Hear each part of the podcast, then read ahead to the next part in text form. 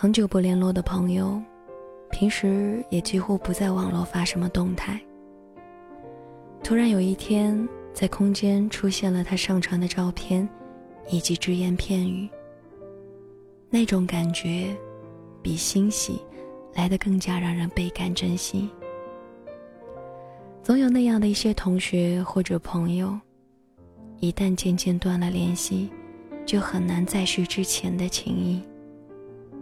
生活环境、工作环境都不一样了，彼此也有了新的同伴和朋友，强行联络只会尴尬。于是，在静默流逝的时光里，偶然看到对方上传到网络的动态。以及一些生活讯息，就甚感欣慰。知道你过得很好，我也很为你开心。毕竟，我们不仅仅只是曾经认识的关系啊。不论是否还有联络，你都是我生命当中曾经很重要的人。就那样顺其自然、淡淡的，通过看彼此上传的动态。来感知彼此的生活，又何尝不是一种让人感觉很舒服的隐性的联络方式呢？接下来，我想要播放一首歌曲，那是我曾经在校园时代特别要好的一个朋友，他非常喜欢的一首歌。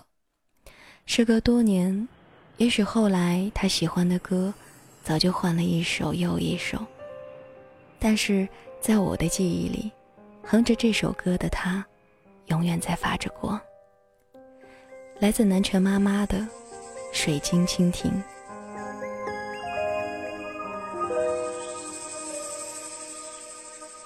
往飞机窗户外睁开眼睛，感觉一片灰。仔细看，有房子，房子里的人。忙着努力跟随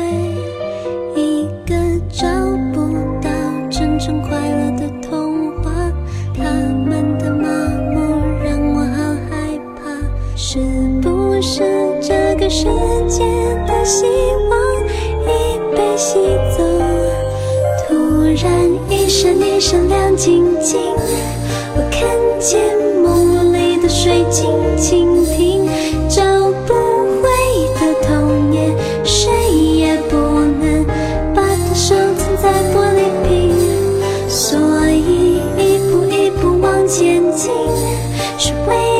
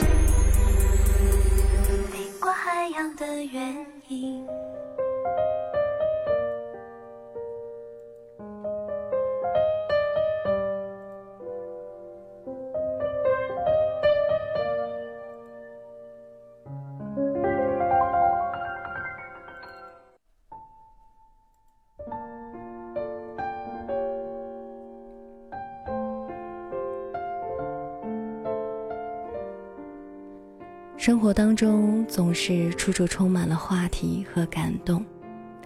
就在我下班回家之前，我还在想，今天的第六十七站要来跟你们说些什么，分享一些什么呢？结果打开电脑，打开空间，就看到了旧时好友发布的动态，内心满满的有一种说不出来的滋味。于是就来到了新之旅，将这一份小美好的心情分享给了列车上亲爱的你们。以往总是想着要把握好录制新之旅每一站的时间，觉得如果分享的文太长了，容易让你们产生倦怠，完全不知道我在说什么，还把自己的嗓子给累着了。如果想说的话，又或者写出来的稿子太短了，又会让人觉得还没有听够，怎么就这么草草的结束了呢？所以一般每一站我都几乎会控制在十几到二十分钟之间。可是现在，我突然觉得时间的长短都不再重要，重要的是，不管是我说的话。又或是我分享的文，有没有在跟你的内心产生交流？我希望你在登上我的时光列车之后，经历过这样的一站旅程之后，内心是安定、柔和且温暖的。生活中总会出现诸多不尽如人意的事情，我也不例外。但是每和你们一起登上列车，走过一站，我都会觉得心里满满的。生活的不顺遂，也会暂时的抛于脑后，又或是会重新整理自己，重新出发，面对不算太美好的生活。嗯，想说的话说到这里就结束了。最后，小煽情一下吧。至少此时，我想承诺，不管以后身在何方，我和心之旅都会一直陪着你。虽然说句诚实的话，我并不能够保证我的承诺是否会兑现，但此刻许下承诺的我，是真心的。还是那一句话，我尽量让自己。一直都在。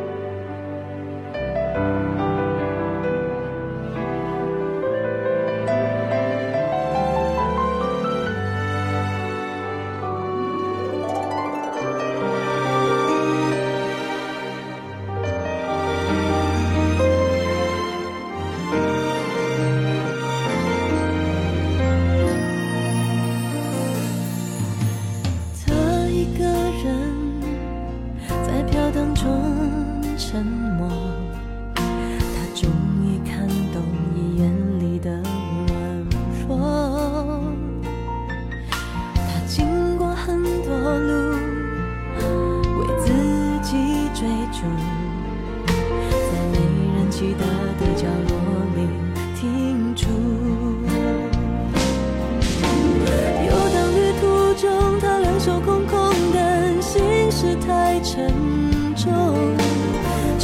花灯初上，